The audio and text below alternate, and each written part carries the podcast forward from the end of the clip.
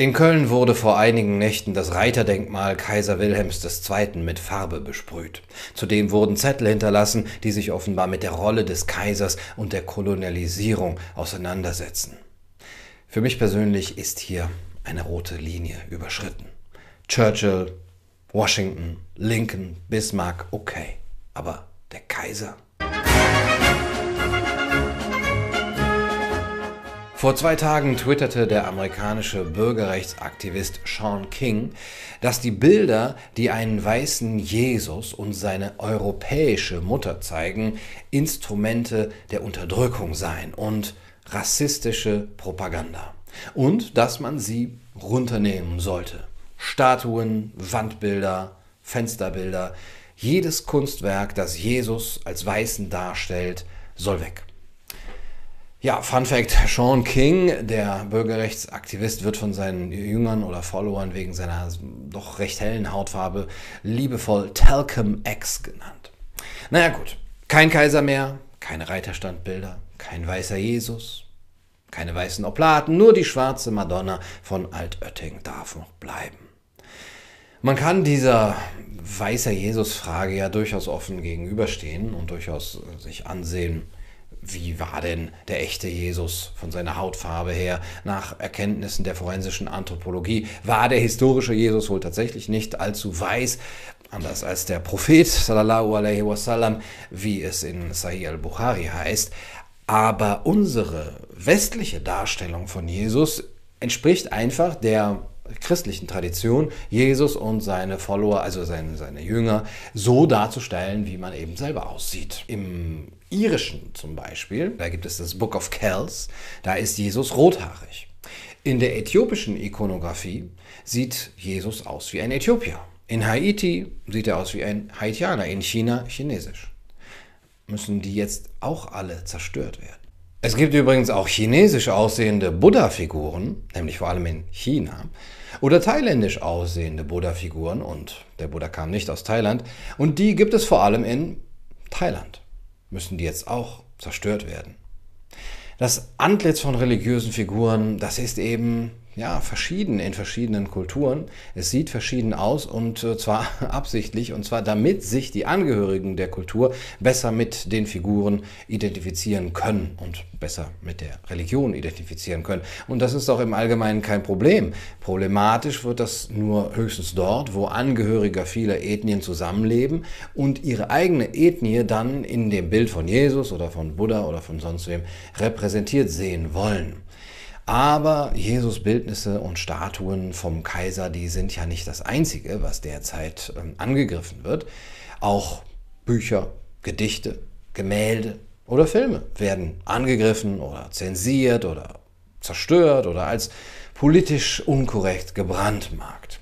Meines Erachtens zeigt sich hier eine Kultur der Orientierungslosigkeit der Jugend und der Aktivisten, die sich daran beteiligen, das kulturelle Gedächtnis der westlichen Zivilisation, das eben natürlich ambivalent ist, zu zerstören. Wie jedes kulturelle Gedächtnis jeder Zivilisation ist auch das westliche ambivalent oder sollte es zumindest sein. Ein ambivalentes Erinnern, das auch Negativität und Kritik mit einschließt, das aber auch gelten lassen kann als ein Teil der eigenen Geschichte, als eine, eine lange, komplexe, verwickelte, widersprüchliche Geschichte mit Rissen und Falten und, und Wunden und Narben, die man eben nicht zudecken oder löschen oder zerstören oder reinigen will. Narben und Wunden, zu denen man sich bekennt, auch um etwas aus ihnen zu lernen. Die Reinigung von Unbequemen, vom Widerständigem, vom Unpassendem und Unangepasstem die ist eine Form der Verdrängung, der Verdrängung von Mehrdeutigkeit, eine gesellschaftliche, kulturelle Verdrängung von Mehrdeutigkeit. Das Verdrängte aber kommt dann irgendwann wieder hoch, und zwar als Schatten, und dann wird es oft fürchterlich. Es ist zugleich ein Zeichen an die Lebenden. Passe deinen Zeitgeist an, sonst wirst du geschleift, so wie diese Statue da. Von unserer Moralpolizei wirst du besprüht. Mit Farbe besprüht zu werden, ist da auch noch das harmloseste. Ja, ein solcher Bildersturm oder auch eine nachträgliche Zensur im Namen von politischer Korrektheit, das kann man vergleichen mit einer staatlichen Enteignung von Häusern, zum Beispiel von Wohnraum. Also unmittelbar nach der Enteignung oder nach der Zerstörung zum Beispiel eines Denkmals für eine Person mit historisch zweifelhafter Rolle, ja, da kann es erstmal zu kurzzeitigen positiven Effekten kommen. Ja, Leute, die bisher keinen Wohnraum hatten, die bekommen dann einen durch den Staat, durch die Enteignung, bekommen die das geschenkt und ähm, Leute, ja, die sich von dem Anblick eines weißen Jesus oder so getriggert fühlen, die werden dann halt nicht mehr getriggert, zumindest für die nächsten fünf Minuten nicht. Ja, das ist ein kurzzeitiger Effekt, der dann teilweise positiv oder neutral sein kann, aber langfristig gesehen ist es eine Lehre. Eine Enteignung ist eine Lehre für die, die Wohnraum erworben haben in der Vergangenheit. Und äh, zwar die Lehre, mach das besser nicht. Und für alle, die es vorhatten und vorhaben werden, Wohnraum zu erwerben, bedeutet die Enteignung ja das Damoklesschwert die ganze Zeit. Ja, du wirst jederzeit das gleiche Schicksal erleiden können. Und letztendlich ist eine Enteignung eine große Entmutigung. Eine Entmutigung von denjenigen, die in Wohnraum investieren wollen. Es werden also insgesamt dann weniger Häuser, ja, in weniger Häuser investiert, es werden weniger gekauft, gebaut, äh, auf dem Markt angeboten und so weiter. Und eine Denkmalzerstörung ist auch so eine Lehre für diejenigen, die etwas Kulturelles beitragen möchten, etwas leisten, etwas für die Gesellschaft äh, tun, nach bestem Wissen und Gewissen sich für die Gesellschaft einsetzen wollen. Und die Lehre für die ist, auch dein Denkmal wird irgendwann zerstört werden. Auch dein Denkmal, und das kann auch eine Straße sein, die nach einem benannt wird, oder eine Werkausgabe, eine Retrospektive oder andere Formen der Erinnerungskultur. Auch deine Erinnerung kann irgendwann gelöscht werden. Und zu sehen, dass Menschen für ihre Taten geehrt und wertgeschätzt werden, das motiviert ja gemeinhin zu weiteren Taten. Aber zu sehen, dass Menschen jegliche Wertschätzung entzogen wird, weil sie sich nach heutigen Standards nicht korrekt oder konform verhalten haben, das entmutigt. Heute denkst du noch, du bist ganz oben, ja, schwimmst auf der Welle des Zeitgeistes und alle preisen und loben dich. Aber wie werden denn die Progressivisten in 20, 30 Jahren über dich denken? Wie werden sie dein Verhalten bewerten? Werden sie nicht auch irgendetwas finden, was sie aus ihrer historisch beschränkten Sicht in 20, 30 Jahren dann verurteilen können? An dir? wird man nicht auch die Statuen für Moritz Neumeier besprühen, weil er zum Beispiel so vermessen war, Kinder in die Welt zu setzen, der, dieser Nazi? Ja, wird man die Statue für äh, Carola Rakete schleifen, weil sie es gewagt hat, nach Südamerika zu fliegen? Mit dem Flugzeug. Die Judith Butler Straße wird man umbenennen, weil Judith Butler Fleisch gegessen hat, diese lebewesenfeindliche Speziesistin.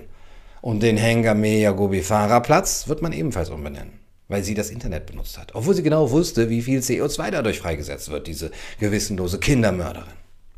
Zu sehen, wie wir jetzt mit unserem kulturellen Erbe umgehen, das entmutigt und hält Leute davon ab, für diese Kultur überhaupt noch irgendwas zu leisten, wenn man sich doch sicher sein kann, dass selbst die Progressivisten von heute für die Progressivisten von morgen schon die strammsten Reaktionäre sein werden. Und diese Zukunft wird eine ohne jegliche Bilder, ohne kulturelles Gedächtnis sein und somit eine Kultur ohne die Kraft dessen, was Kultur ausmacht, Bildung schaffen, auch Orientierung geben, Halt geben. George Orwell schrieb schon 1984 über den Umgang des totalitären Staates mit der Geschichte jede Aufzeichnung wurde vernichtet oder verfälscht, jedes Buch überholt, jedes Bild übermalt, jedes Denkmal, jede Straße und jedes Gebäude umbenannt, jedes Datum geändert. Und dieses Verfahren geht von Tag zu Tag und von Minute zu Minute weiter. Die geschichtliche Entwicklung hat aufgehört. Es gibt nur noch eine unabsehbare Gegenwart, in der die Partei immer Recht behält. Der Philosoph John Gray deutet die Zerstörung als Folge der Freisetzung chaotischer Impulse durch postmoderne Ideologien, die uns weismachen wollen, dass die westliche Kultur und die westlichen Gesellschaften unheilbar korrumpiert seien. Westlich sein, ebenso wie weiß und männlich sein, heißt nicht nur privilegiert sein, sondern auch schuldig sein. Und zwar per Zugehörigkeit zum Kollektiv. Um diese Schuld zu begleichen, bleibt nur noch die Selbstzerstörung. Weil vor allem junge weiße Männer das spüren, fehlt ihnen ein positiver Selbstbezug und der drückt sich im Prinzip der Negation aus, der Ablehnung, der Dekonstruktion und letztlich der Zerstörung. Und die werden dann zu Extremisten. Und die Ausformungen dieses gewalttätigen Extremismus gleichen im Grunde genommen den Endzeitsekten. Zerstörung als einziges Mittel zur Erlösung, zur Befreiung von Schuld. Die Gewalt von Aktivisten, sagt Gray, wie zum Beispiel der Antifa, ist daher nihilistisch und dient nicht der politischen oder strategischen, sondern allein psychologischen bzw. therapeutischen Zwecken. Aber natürlich ist das Ganze nur ein Symptom und zwar für die Orientierungslosigkeit, die wir unserer Jugend in Bezug auf unsere Kultur hinterlassen haben. Denn in der Zerstörung steckt nichts Positives. Es ist kein Beitrag zur Verbesserung der Kultur, sondern zu ihrer Vernichtung. Aus dieser Verneinung der bestehenden Ordnung resultiert nichts Positives. Sie führt nicht zu mehr Gerechtigkeit und sozialem Frieden, sondern zu Chaos. Und auch wenn die Korrektur der, der kulturellen Wertvorstellung, die Kritik, das Hinterfragen von Maßstäben sinnvoll ist, darf es nicht so weit gehen, dass die Kultur als solche in Frage gestellt wird, weil das nichts als Lehre hervorruft. Eine Lehre, die orientierungslos macht. Es wird dem kein positives Bild entgegengestellt. Das Bild einer Kultur, die differenziert und rücksichtsvoll mit ihrem Erbe umgeht, die es pflegt, ohne es zu verherrlichen, die eigene Geschichte, die Sitten, die Traditionen, die all das liebt, ohne es zu verabsolutieren, die es auch kennt, also eine Kenntnis, die über die bloße Frage hinausgeht, was man zu Weihnachten gefälligst zu essen hat in Deutschland, eine Kultur, die das eigene lebt und mit Sinn füllt. Eine Kultur, die versucht, sich selbst und die Bedingungen ihrer eigenen Existenz zu verstehen und die auch die Fähigkeiten und Werte, die sie erworben hat, weitergeben kann. Und das wäre eine Kultur, die Orientierung geben kann. Kardinal Robert Sara schrieb, dass die moderne Vorstellung von Fortschritt den Bruch mit der Vergangenheit eben voraussetzt. Der moderne Mensch, der lehnt Bindungen jeglicher Art ab, weil er sie als Einschränkung seiner Freiheit äh, sieht. Und dazu gehört dann auch die Bindung an das Erbe, an die Tradition, an die Geschichte. Das ist alles zu freiheitseinschränkend. Und eine erinnerungslose Gesellschaft, sagt er, ist eine tote Gesellschaft, weil sie die, Erinner die Errungenschaften und die Erfahrungen der Vergangenheit nicht mehr annehmen kann und eben nicht mehr weitergeben kann. Ohne diese Orientierung verfällt die Jugend in einer solchen Kultur, in einer solchen Gesellschaft, in Selbsthass.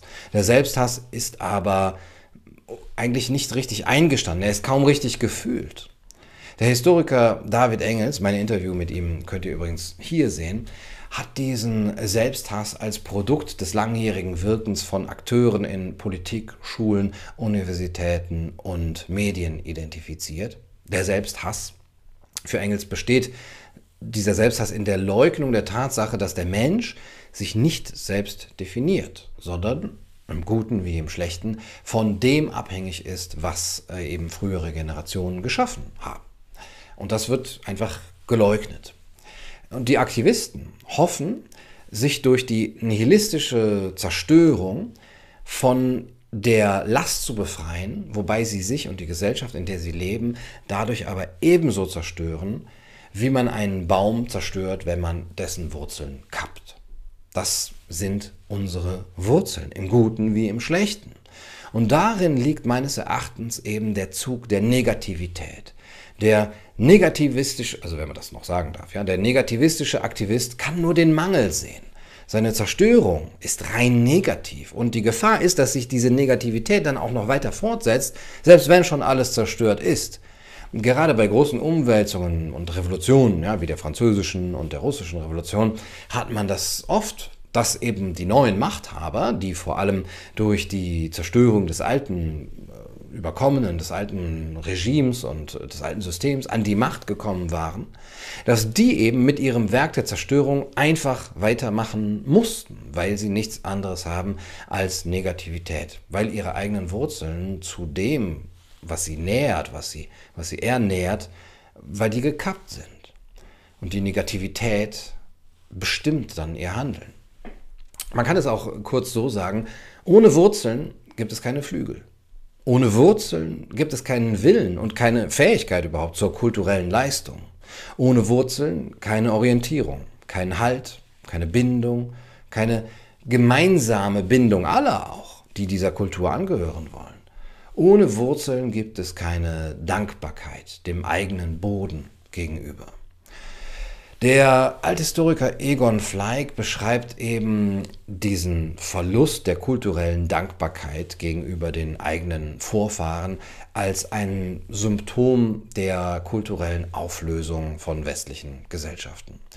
Gerade die Vorstellung eines Gemeinwohls, die beruht eben auf so einer Dankbarkeit und auch einer geteilten Bindung an die kulturelle Tradition, etwas, was wir gemeinsam haben. Und nur auf dieser Grundlage kann der republikanische Pluralismus aus kulturell unterschiedlichen Gruppen auch eine Einheit formen, was ja sein Anspruch ist, und Leute integrieren im Sinne dieses E pluribus unum. Eine Kultur ohne Wurzeln hat den Willen und die Fähigkeit verloren, Fremde, aber auch die nachfolgenden Generationen überhaupt zu integrieren, ihnen irgendetwas weiterzugeben. Der Soziologe Armin Nasehi hat vor kurzem in der Süddeutschen Zeitung die gegenwärtige Eskalation darauf zurückgeführt, dass der Westen sein kulturelles Zentrum verloren hat. Resultat ist die Flucht in die Identitätspolitik. Ja, wo der Westen oder Europa oder das Abendland oder die westliche Kultur, wie immer man das nennen mag, wo das keine identitätsstiftende Funktion mehr einnehmen kann, müssen dann eben partikulare Gruppenidentitäten an seine Stelle rücken. Aber das spaltet die Gesellschaft, weil es dann eben nur noch Gruppen gibt, die gegeneinander antreten, die gegeneinander um Anerkennung kämpfen müssen. Und das geschieht eben vor allem über den Opferstatus. Und die Folge ist dann die Polarisierung und die Auflösung des Gemeinwesens, die Auflösung des gesellschaftlichen Zusammenhalts. Was gefordert wird, ist die Schaffung eines geistigen Zentrums, sagt Nasehi, das Gemeinsamkeiten stifte, wodurch die Bedeutung unterschiedlicher Gruppenidentitäten dann langsam wieder in den Hintergrund äh, treten kann. Wenn man die Orientierung an der Kultur hat, braucht man nicht mehr die Orientierung an der kleinen Gruppe. Und das ist für mich die entscheidende Frage. Wie können wir das machen? Wie können wir unsere Kultur so verstehen, annehmen, pflegen und weitergeben, dass wir vor allem jüngeren Menschen, der jüngeren Generation, ein Identitäts- und Zugehörigkeitsgefühl vermitteln, das ihnen Orientierung und Halt und Bindung gibt, sodass sie ihrer Kritik am Althergebrachten, die es ja auch immer geben muss, aber immer auch einen gewissen Respekt, eine Anerkennung, eine, ja, sowas wie eine Selbstverständlichkeit, etwas Unhinterfragbares zur Seite stellen können. Sodass dann eben ihre Kritik nicht blanke Zerstörung ist, sondern eine positive Veränderung. Wie können wir das schaffen? Nun, die Frage ist, was können wir geben? Was können wir weitergeben? Die älteren Generationen an die jüngeren Generationen? Wie können wir einen positiven Selbstbezug herstellen? Wozu können und sollten wir sogar eine jüngere Generation verpflichten? Das war's für heute auf Kaiser TV. Ich hoffe, das Video hat euch gefallen.